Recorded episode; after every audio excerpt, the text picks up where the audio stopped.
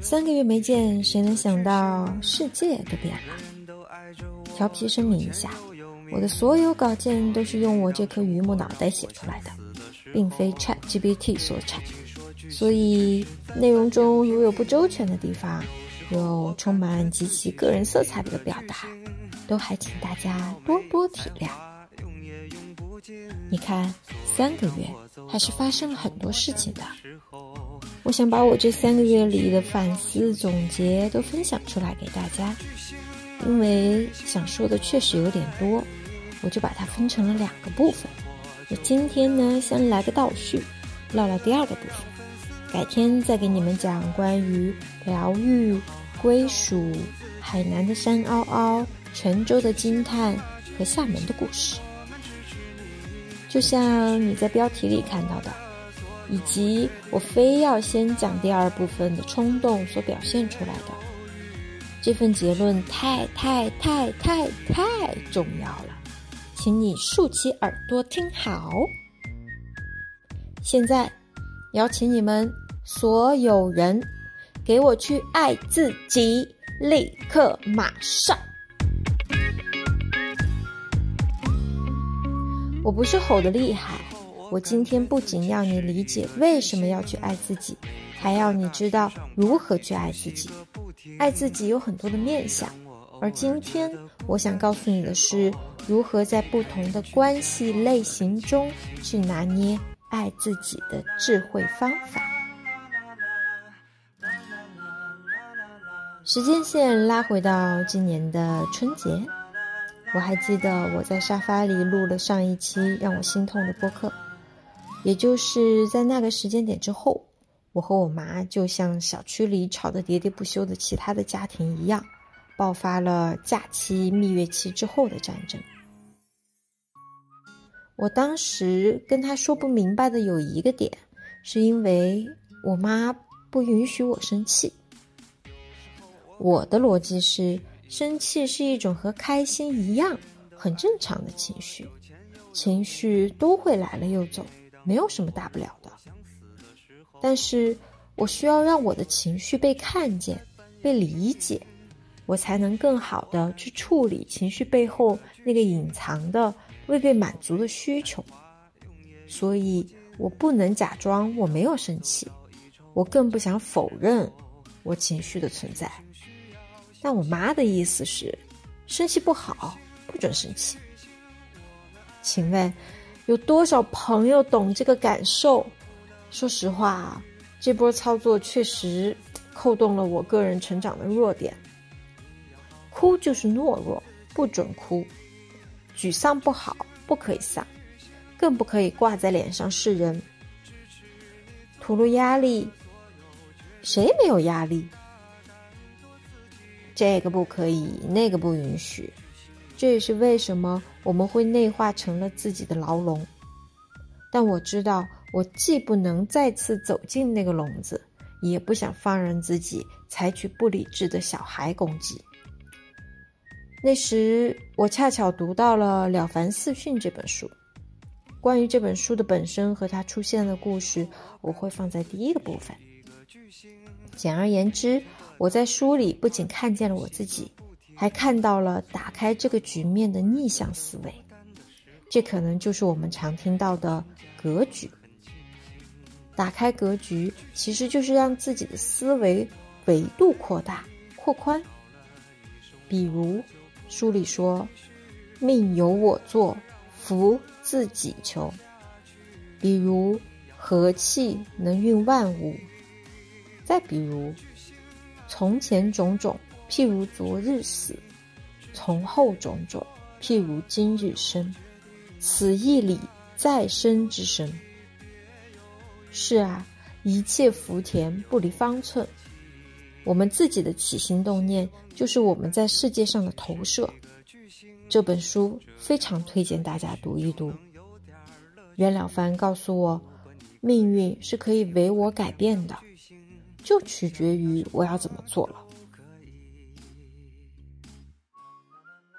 那现在我一定想做的就是拆掉那个牢笼。说到格局，还有一个小方法可以推荐给大家：如果你陷入了某种两难或困局，不知道该怎么办，那可以问自己一个问题：如果同一个事情放在一个星期后、一个月后、一年、十年后，你会是什么样的感受？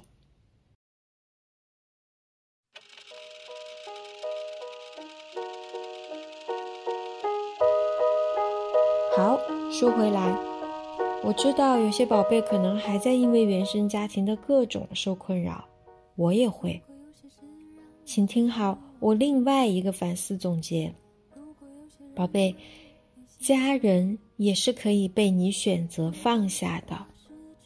我说的放下，不是违心的妥协，也不是委屈压抑，不是否认过去，更不是逃避。也不是要让你断绝关系，独自孑然一身。我们要明白，关系是我们在社会中照见自己的方式。我很喜欢山本耀司的那句话：“自己这个东西是看不见的，撞上一些别的什么，反弹回来，才会了解自己。”所以，跟很强的东西、可怕的东西。水准很高的东西相碰撞，然后才知道自己是什么，这才是自我。而家人也只是众多关系当中的一种形式，所以家人其实也只是众多我们照见的镜子里面最明亮、最还原、最真实的那一面。选择放下原生家庭的种种。放过的不是那个人，而是那面镜子里面的自己。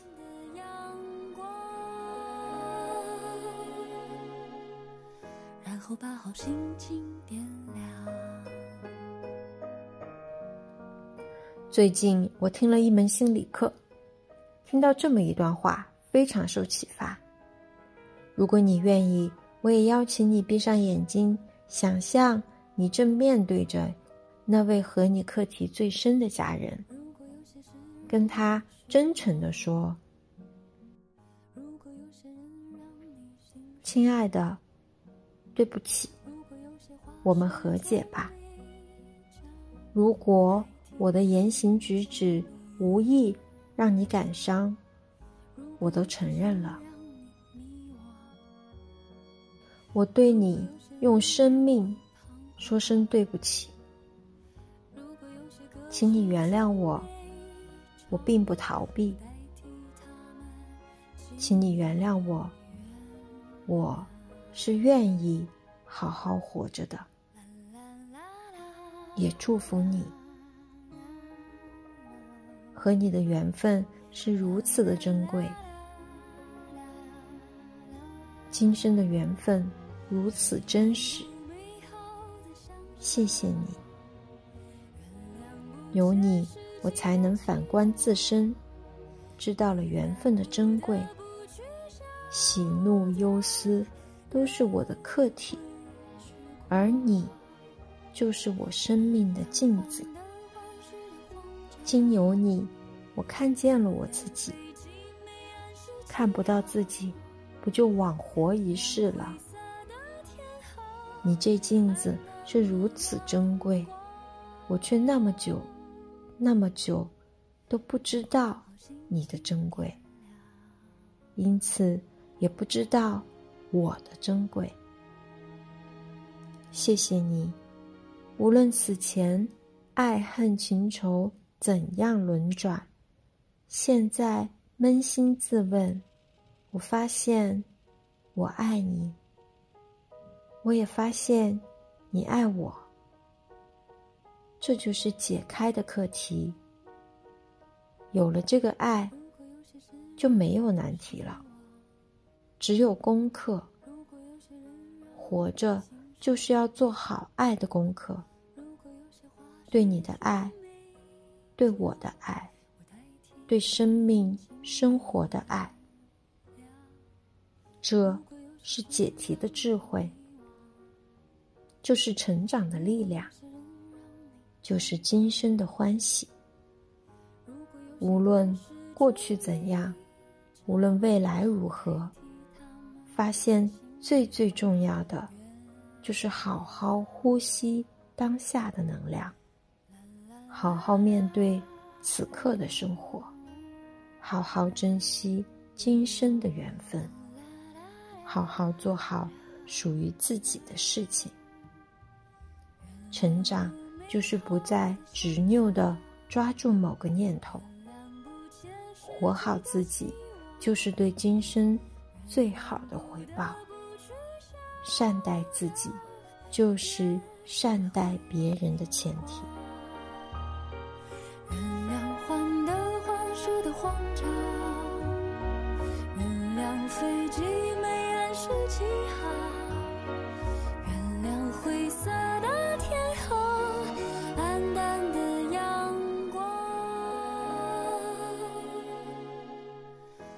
后把好心情点亮。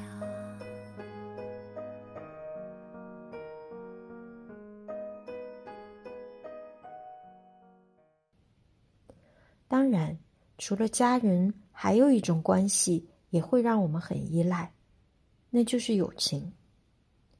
如果亲情教会我们放下，那在友情里，我建议你学会告别。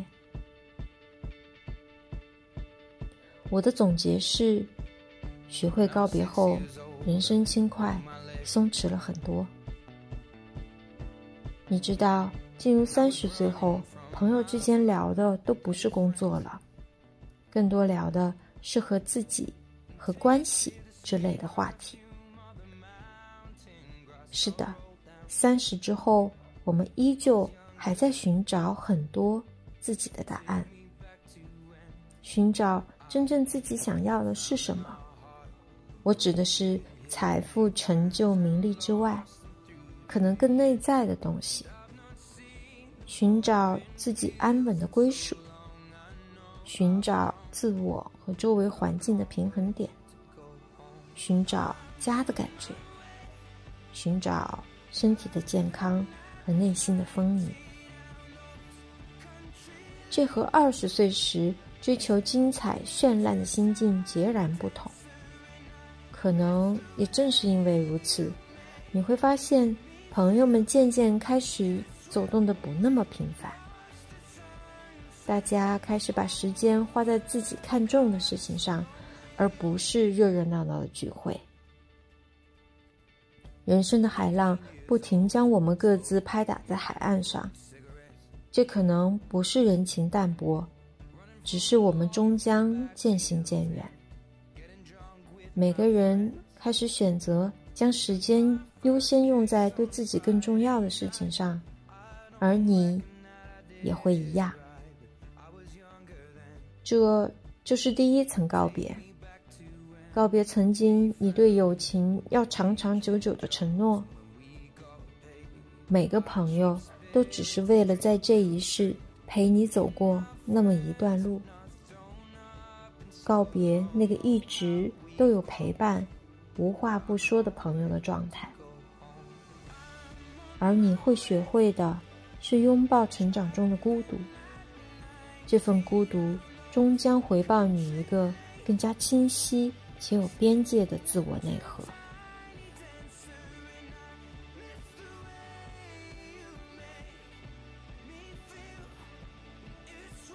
关系这个话题也很妙。当你到了一定的年纪且单身，朋友们对你的个人问题的关心，简直不比父母缺斤少两。不然呢，大家就会讨论婚姻问题、家庭关系问题、亲子问题。我发现大家都会有一个共同的趋势，就是追求安稳。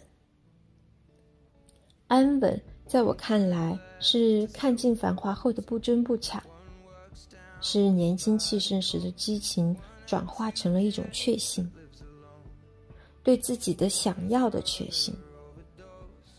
安稳意味着安全感，最让人踏实的安全感，不依赖于身边重要他人给予的关注和爱，也不依赖于外界对你的评价和认可，反而它来自你自己。无论男女，我们都会意识到，只有真正的无条件的从内心去爱自己，才会有成为自己的底气。你就会发光，你也会拥有更健康、更美好的关系。这就是你安全感的源泉。所以，如果你突然发现，你的朋友开始表现的不那么在乎友谊了，开始花时间和自己相处的时候，请你尽量也别让自己感到太失落。如果是这样，你也可以加入他的行列，更多的去关注、去爱自己吧，让自己在自身内获得你本希望在老朋友身上获得的慰藉和关怀。当然。你也可以鼓励他，肯定他，并且用对待他的方式鼓励你自己。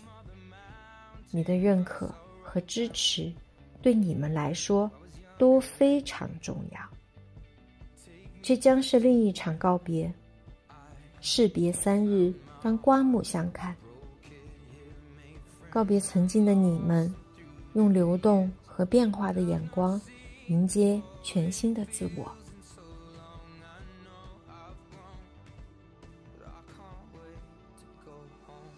你可能会担心告别会物是人非，别怕，别忘了，这世上唯一不变的就是变化。告别就像是定期的清理磁盘内存，删除缓存后会跑得更快。净化你的圈层，聚焦你的目标，可以帮助你更好的定位自我，活出自己。这就是活出松弛感的小妙招。珍视那些认真、安静听你说话的人，珍视那些和你交往只因为你是你，而不是为了你的附属价值的人，珍视那些向你伸出援手的人，珍视那些对你不吝夸赞的人，同时。对一直批评且不停给你建议的人和他们的意见，保持他们一样程度的思辨和批判思维。就像《活出生命的意义》那本书里说的：“你要知道，你永远有选择。”我想再一次对大家说：去爱自己吧，去原谅，去照见，去告别。知道自己想要什么，就不会那么在意质疑的声音，也不会那么担心不被接纳。知道自己要去的方向和目标，便盯住自己的目标。不用下意识的去效仿别人，因为你才应该是自己剧本的主角。